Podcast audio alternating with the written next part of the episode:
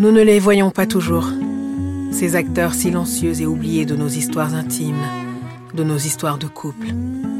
Nos enfants demeurent longtemps des réceptacles de nos désirs d'adultes, de nos épreuves et de nos choix.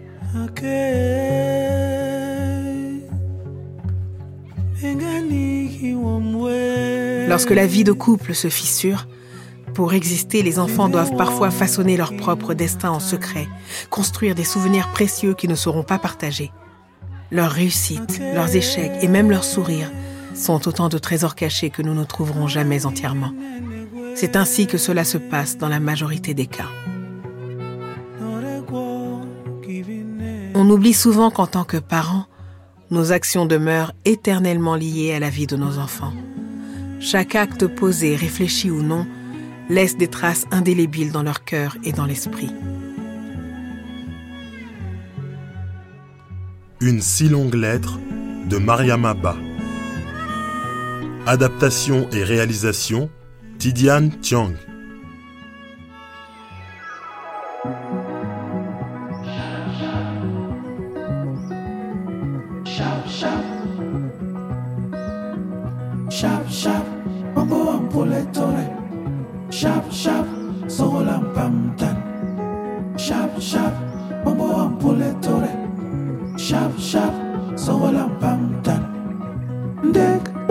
Bonge inkinga.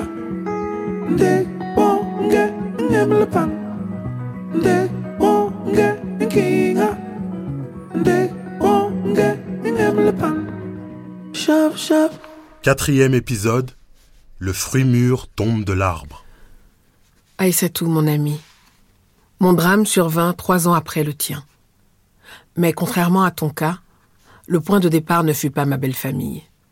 Le drame prit racine en Maudoufal lui-même, mon mari. Il n'y a pas de comparaison possible entre la petite Nabou et toi, je te l'ai dit. Mais je reconnais aussi qu'il n'y a pas de comparaison possible entre la petite Nabou et Bintou, ma coépouse. La petite Nabou avait grandi à côté de sa tante, qui lui avait assigné comme époux son fils, Maudo. Maudo avait donc peuplé les rêves d'adolescence de la petite Nabou. Habituée à le voir, elle s'était laissée entraîner naturellement vers lui, sans choc. Ses cheveux grisonnants ne l'offusquaient pas. Ses traits épaissis étaient rassurants pour elle. Et puis elle aimait et aime encore Maudo même si leurs préoccupations ne véhiculent pas toujours le même contenu.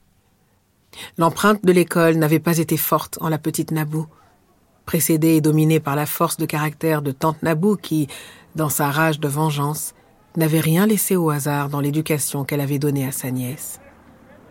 Quant à Bintou, elle avait grandi en toute liberté, dans un milieu où la survie commande. Sa mère était plus préoccupée de faire bouillir la marmite que d'éducation. Belle, enjouée, bon cœur, intelligente, Bintou avait une conscience aiguë de ce qu'elle immolait dans son mariage. Victime, elle se voulait oppresseur. Exilée dans le monde des adultes qui n'était pas le sien, elle voulait sa prison dorée. Exigeante, elle tourmentait. Vendue, elle élevait chaque jour sa valeur. Ces renoncements qui étaient jadis la sève de sa vie et qu'elle énumérait avec amertume réclamait des compensations exorbitantes que Maudou s'exténuait à satisfaire. Et Maudou Fall teignait mensuellement ses cheveux. La taille douloureusement prise dans ses pantalons qui n'étaient plus de mode, Bintou ne manquait jamais l'occasion d'en rire méchamment. Maudou Fall s'essoufflait à emprisonner une jeunesse déclinante qui le fuyait de partout. On parlait d'ensorcellement. Des amis avec conviction me suppliaient de réagir. Ramatoulaye, Ramatoulaye, il faut que tu agisses maintenant. Il est temps, tu vas pas laisser les choses se faire comme ça. Mais tu tellement souffert, regarde-toi, tu ne ressens plus à rien. Tu vas venir laisser cette petite pambèche là venir récolter le fruit de tout ton travail de toute une vie. Qu'est-ce que tu penses à tes enfants même? Ramatoulaye, moi que tu vois comme ça, je connais un très grand marabout en Casamance. Il est capable de te ramener ton mari et t'éloigner à jamais Binetou. Oh, Baliverne, c'est pas la peine d'aller aussi loin. Il y a un petit vieux là qui est à côté. Il est tellement fort. Celui à côté là Oui. Ma raison et ma foi rejetaient les pouvoirs surnaturels. Elle rejetait cette attraction facile qui annihile toute volonté de lutte. Je regardais en face la réalité.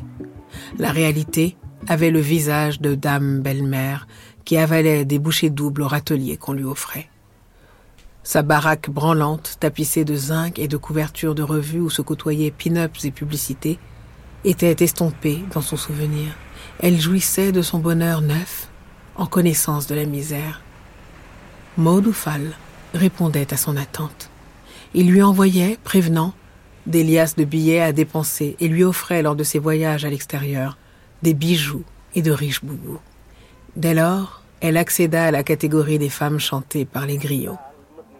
Extasiée, elle écoutait la radio transmettre des hymnes qui lui étaient dédiés à elle et à sa fille Bintou.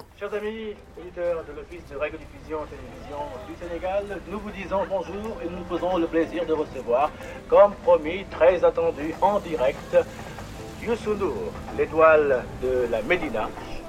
Disons que c'est euh, quelqu'un que j'aime bien, que j'ai connu il y a très longtemps. Mais c'est quelqu'un aussi qui, que j'appelle un, un des plus grands promoteurs de la musique africaine euh, et puis de la musique sénégalaise en particulier. Je pense Peter est pour ce qui... Moi, je survivais. En plus de mes anciennes charges, j'assumais celle de Maud Oufal. L'achat des denrées alimentaires de base me mobilisait toutes les fins de mois. Mon cerveau s'exerçait à une nouvelle gymnastique financière. Les dates extrêmes de paiement des factures d'électricité ou d'eau sollicitaient mon attention.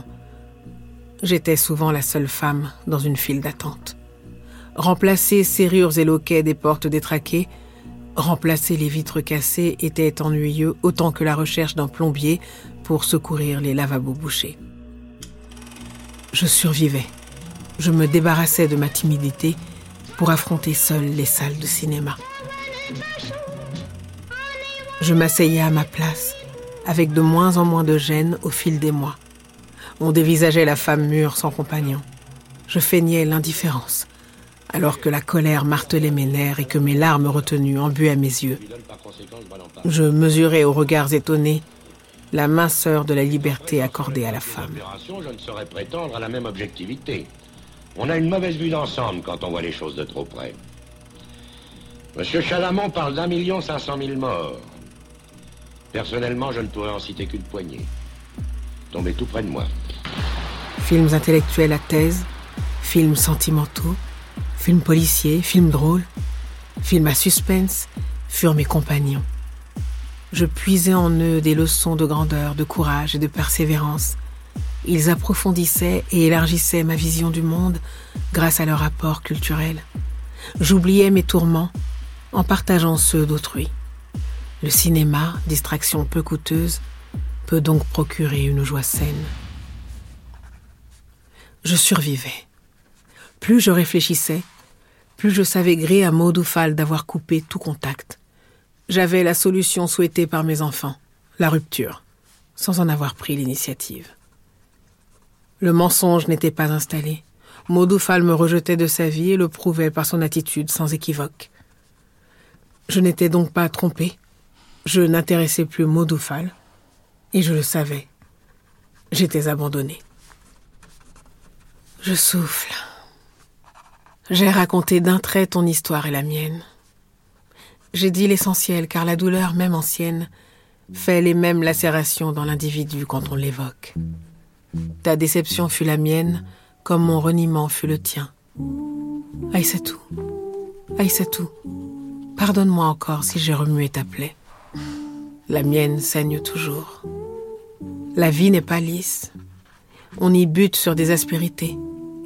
Je sais aussi, nul mariage n'est lisse. Il reflète les différences de caractère et de potentiel sentimental. J'ai aimé ma maison. Tu peux témoigner que j'en ai fait un havre de paix où toute chose a sa place, créer une symphonie harmonieuse de couleurs. Tu connais ma sensibilité, l'immense amour que je vouais à Maudoufal. Tu peux témoigner que, mobilisé jour et nuit à son service, je devançais ses moindres désirs. Et Maudoufal n'était pas prisonnier. Il usait de son temps comme il le voulait. Je comprenais fort bien son envie de défoulement. Il se réalisait au dehors comme il le souhaitait, dans ses activités syndicales. Pour tout dire, la réussite de chaque homme est assise sur un support féminin. Et je m'interroge. Et je m'interroge. Pourquoi? Pourquoi Modoufal s'est-il détaché?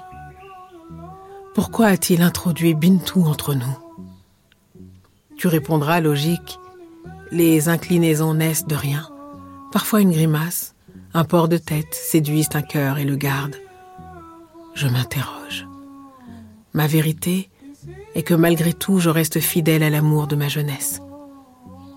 Aïssatou, je pleure maud ou et je n'y peux rien. Daba, ma fille, est là, à mes côtés, légère, souriante de toutes ses dents. Daba, les travaux ménagers ne l'accablent pas. Son mari cuit le riz aussi bien qu'elle. Je sens mûrir la tendresse de ce jeune couple, qui est l'image du couple tel que je la rêvais. Ils s'identifient l'un à l'autre, discutent de tout pour trouver un compromis. Je tremble tout de même pour Daba. La vie a de ses surprises. Fais attention, ma fille. hein? La vie peut nous réserver bien des surprises. Les hommes, on peut les aimer, mais on ne leur fait jamais confiance. Oui, maman. Tu comprends? Oui, je comprends. Mais le mariage n'est pas une chaîne. C'est, pour moi, c'est une adhésion réciproque à un programme de vie. Et puis, si l'un des conjoints ne trouve plus son compte dans cette union, bah, pourquoi il devrait rester? Ça peut être mon mari, ça peut être moi aussi. Pourquoi pas? La femme peut prendre l'initiative de la rupture. Elle raisonnait, cet enfant. Elle avait des points de vue sur tout. Je la regarde.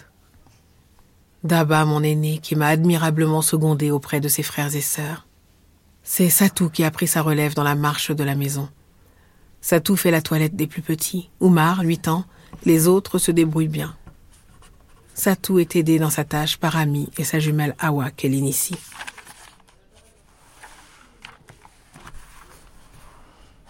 Décidément, mon ami, c'est la cascade des événements malheureux.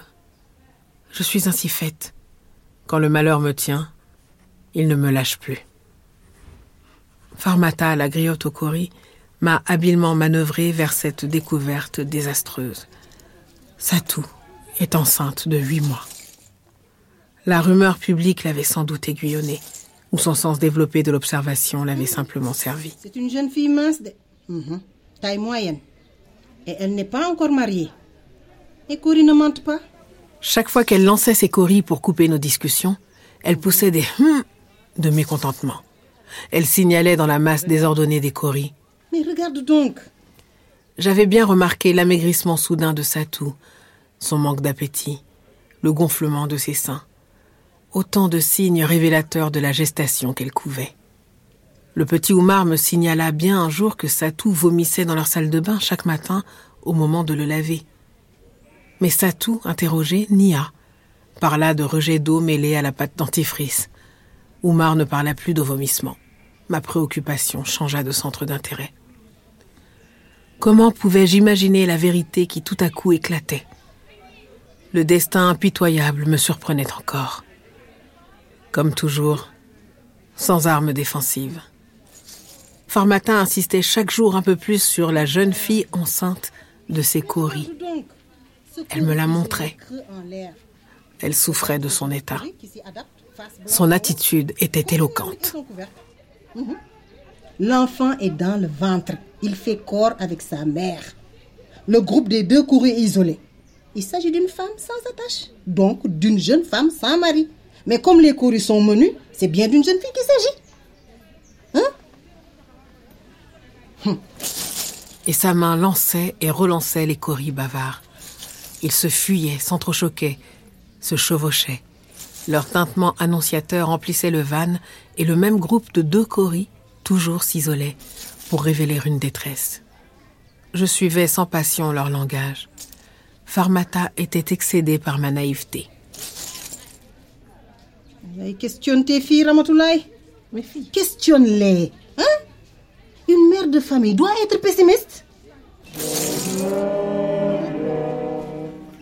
Troublé par la ténacité des répétitions, inquiète, j'acceptais la proposition. Bon, on va aller chercher. Ah, c'est pas trop tôt. De peur de me voir changer d'avis, Farmata s'engouffra avec sa démarche de gazelle aux attaches fines dans la chambre de Satou. Elle en ressortit, une lueur de triomphe dans l'œil. Satou, en pleurs, la suivait. Farmata verrouilla la porte et déclara L'eau et le sable sont mêlés. Ils forment de la boue. Ramasse ta boue, Ramatoulaye. Hein? Satou ne nie pas son état. Je l'ai sauvée en te révélant ce qui est. Toi, tu ne devinais rien. Elle n'osait pas se confier. Vous n'alliez jamais sortir de cette situation. Hein? Ah. L'émotion obstruait ma gorge. Moi, si prompte aux remontrances, je me taisais. Abasourdi, je suffoquais de chaleur. Mes yeux se fermèrent, puis s'ouvrirent à nouveau. Je mâchonnais ma langue. Parle, on t'écoute. Qui est le père de cet enfant? La première question qui vient à l'esprit à la découverte d'un pareil état est qui? Qui est l'auteur de ce vol? Car vol il y a. Qui est l'auteur de ce préjudice? Car préjudice il y a. Qui a osé? Qui? Qui? Il s'appelle Ibrahima Sall. Ibrahima Sall deviendra bien vite dans son langage Iba tout court. Iba est étudiant à l'université. Et étudiant en droit. On s'est connus à la fête d'anniversaire d'une copine. Je regardais avec ahurissement ma fille si bien élevée, si tendre avec moi, si serviable dans la maison, si efficace en tout. Tant de qualités pouvaient s'allier à pareil comportement. Iba a décidé de se priver de tout pour l'entretien de l'enfant. J'apprenais tout d'un seul trait, avec une voix pleine de hoquets entrecoupés de reniflements, mais sans aucun regret. Iba n'a rien sollicité ni exigé. Tout est venu naturellement entre nous. Satou baissait la tête. Je la reconnaissais à son récit sans phare. Comment allez-vous faire pour vous occuper d'un enfant à votre âge Hein? Je la reconnaissais au don entier d'elle-même à cet amoureux qui avait réussi à faire cohabiter dans ce cœur mon image et la sienne.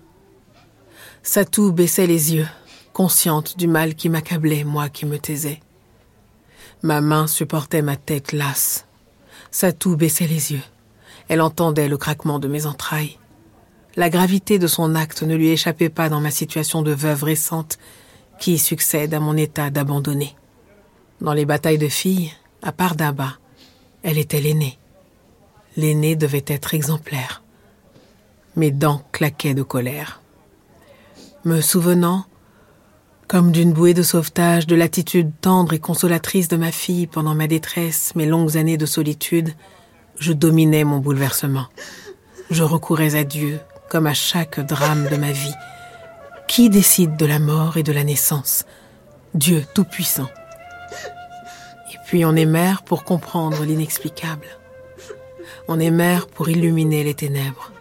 On est mère pour couver quand les éclairs zèbrent la nuit, quand le tonnerre viole la terre, quand la boue enlise. On est mère pour aimer, sans commencement ni fin. Faire de mon être un rempart défensif entre tous les obstacles et ma fille. Je mesurais à cet instant de confrontation tout ce qui me rattachait à mon enfant. Je ne pouvais pas l'abandonner, comme le dictait l'orgueil. Sa vie et son avenir constituaient un enjeu puissant qui démolissait les tabous et imposait à mon cœur et à ma raison sa supériorité sur tout. C'est moi qui n'avais pas été à la hauteur. On est mère pour affronter le déluge. Face à la honte de mon enfant, à son repentir sincère, face à son mal, à son angoisse, devrais-je menacer? Je pris dans mes bras ma fille. Je la serrai douloureusement dans mes bras, avec une force décuplée, faite de révolte païenne et de tendresse primitive. Comment avait-elle pu seule cohabiter avec son secret? Me traumatisait l'effort et la maîtrise déployés par cet enfant pour se soustraire à ma colère quand le vertige la saisissait ou quand elle me remplaçait auprès de ma turbulente marmaille. J'avais mal. Je geignais. J'avais profondément mal. Tu n'as que des filles, Ramatoulaye. Adopte une attitude qui peut continuer. Tu verras. Hmm. Si c'est Satou qui a fait ça, tes autres filles, je me demande ce qu'elles feront. Couvre ta fille de caresses, Ramatoulaye. Mhm. Tu verras. Farmata était étonnée. Elle s'attendait à des lamentations. Je souriais. Elle voulait des remontrances véhémentes. Je consolais.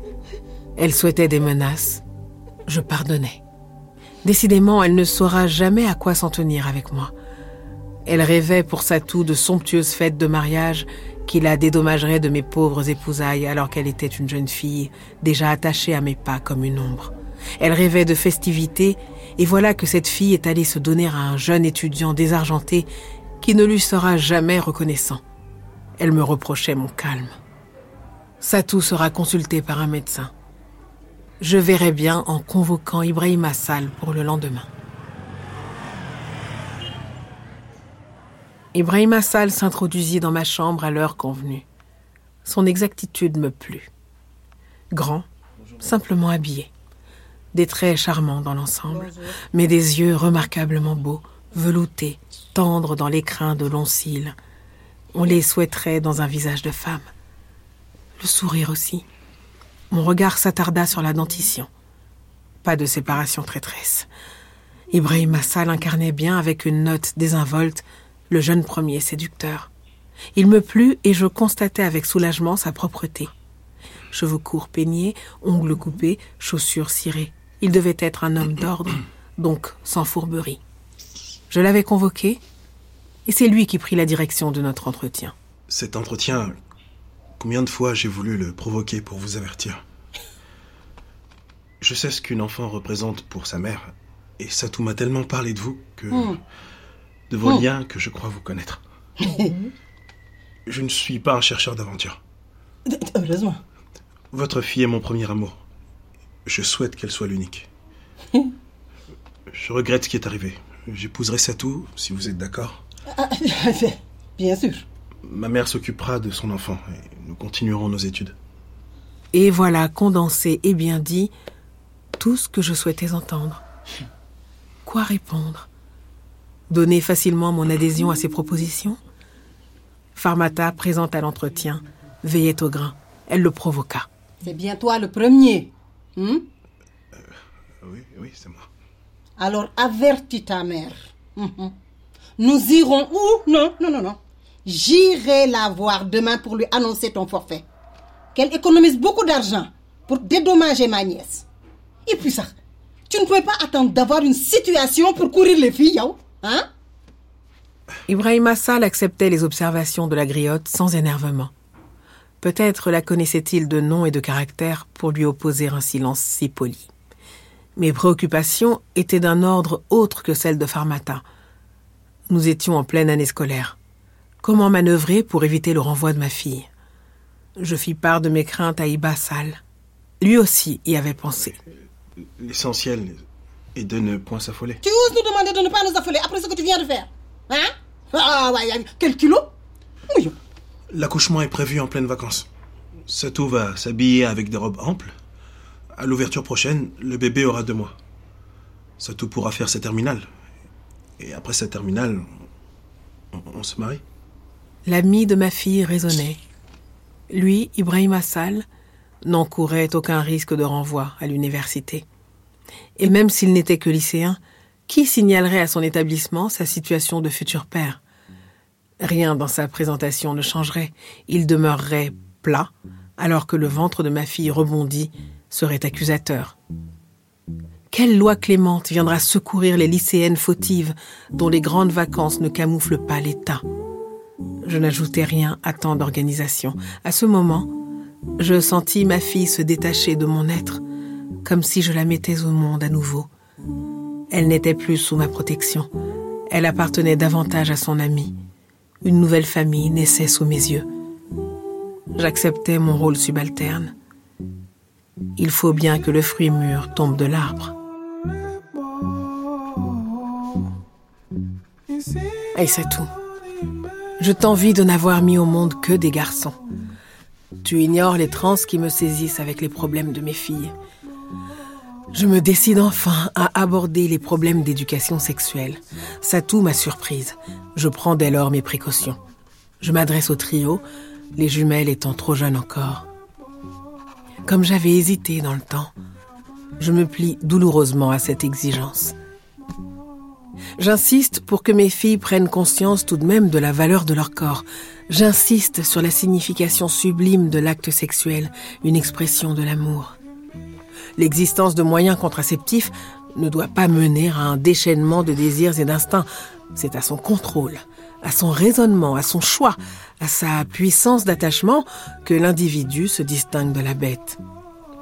Chaque femme fait de sa vie ce qu'elle souhaite. Mes mots tombaient difficilement devant mes auditrices. De l'assistance, j'étais la plus vulnérable, car aucune surprise n'était peinte sur les visages du trio. Mes phrases hachées n'avaient suscité aucun intérêt particulier. J'avais l'impression d'enfoncer une porte ouverte. Le trio savait déjà, peut-être. Un long silence, et le trio disparut. Je poussai un ouf de soulagement. J'avais l'impression de déboucher à la lumière après un long parcours dans un tunnel étroit.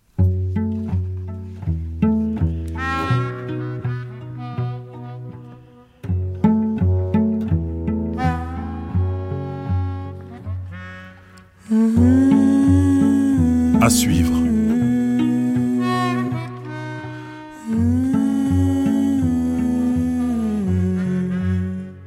Vous venez d'entendre Une si longue lettre de Mariam Abba, adaptée et réalisée par Tidiane Tiang. Quatrième épisode. Avec Aïssa Maïga, Marie-Julie Chalut, Diaretou Keita, Alex Fonja, Ornella Mamba, Mustapha Mboup, Samantha Lebas. Musique originale, Blick Bassi. Conseillère littéraire, Emmanuel Chevrière.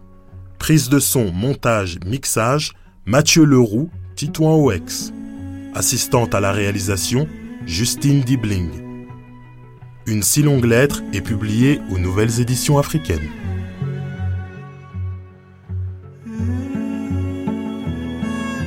Retrouvez l'intégralité du générique sur le site de franceculture.fr.